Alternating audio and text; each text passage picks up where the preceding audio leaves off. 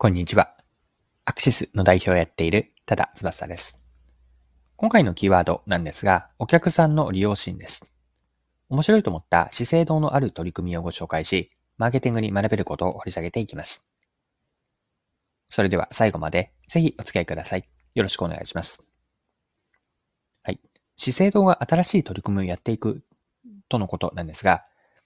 こちらは日経新聞の記事でも紹介されていたので、記事から抜粋して読みますね。資生堂は化粧品容器のリサイクルで新しい取り組みを始める。使い終わったプラスチック製の化粧品容器を集め、再び化粧品容器として活用するプロジェクトだ。回収した容器は積水化学工業と住友化学の技術で再生する。リサイクルが難しかった化粧品容器を消費者が分別しなくても良いのが特徴だ。はい。以上が日経の2022年9月12日の記事からの引用でした。これまでとの違いを整理しておきたいんですが、化粧品容器というのは従来はリサイクルが難しいものだったんです。化粧品を使い終わってリサイクルに回すためには容器を分別する必要があるわけで、ここは実は簡単ではなくて、消費者には分別する手間がかかっていました。そこで分別する手間をかけることなく、リサイクルできる仕組みを作るというのが資生堂の狙いなんです。具体的な仕組みの中身について、先ほどの記事からもう一度見ていきましょう。読んでいきます。資生堂は今後、店頭などで消費者から使用済みの化粧品容器を回収する。化粧品容器は様々な種類の樹脂が使われている上、化粧品は油分を含むので、中身をきれいに洗い流すのは難しい。しかし、今回のリサイクルでは回収にあたって分別に、分別が必要なく、汚れを取り切らなくてもいいという。資生堂のブランド価値開発研究所の大山氏は、環境のために取り組む、環境のための取り組みに多くの方に参加してもらうためにも、消費者にとって参加の負担の小さい仕組みをが仕組み作りが欠かせないと話す。面倒な分別がいらず、消費者が続けやすい回収の仕組みについて、試験運用を始めながら固めていく。はい、以上が記事でした。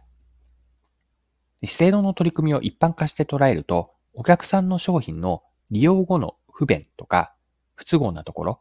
この利用後の不というのを回収すること、ここに資生堂の狙いがあるんです。で、ここで言っている不というのは容器の廃棄においてなんですよね。そのまま容器を捨てるのは、どこか環境に良くないことをしている後味の悪いユーザー体験です。かといって自分で容器を分別して、さらに容器の中を洗って、えっと、リサイクルをするというのは手間がかかるんです。こうした消費者にとっての不都合が化粧品をすべて使い終わった後に実は起こっていたわけです。この状況を資生堂は問題と捉えて、まあ、3社で共同で解決していく、解決しに行くというのが今回の話なんです。はい。では、資生堂の化粧品容器の回収リサイクルの取り組みから学べることを整理しておきましょ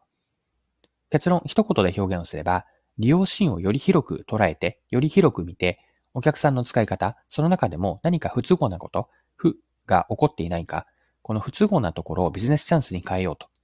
これを学びと捉えます。お客さんが商品やサービスをどう使っているのかには、マーケティングであったり、商品開発のヒントってあるんですよね。今回の資生堂の話からの示唆というのは、利用シーンを使っているその最中だけではなくて、もっと時間軸を引き伸ばして、使い終わった後も利用シーンに含めていくと。その特に使い終わった後にビジネス機会はないだろうか。こうした着想を持っておくと、ヒントにつながるのかなと。はい。そろそろクロージングです。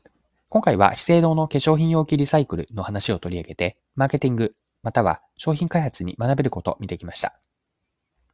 最後に利用後の負にヒントありと。この部分がまとめの学びになるんですが、もう一度まとめておきましょう。利用後の負にお客さんの不都合なところ、ここにビジネス機会があるという話だったんですが、お客さんが商品やサービスをどのように使っているのか、ここにはマーケティング、商品開発のヒントがあるんです。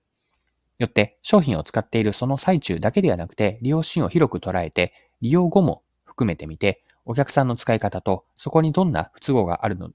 不都合がないのだろうか。どんな負があるのだろうか。これを見出していってビジネスチャンスに変えようと。これを学びとして最後残しておきます。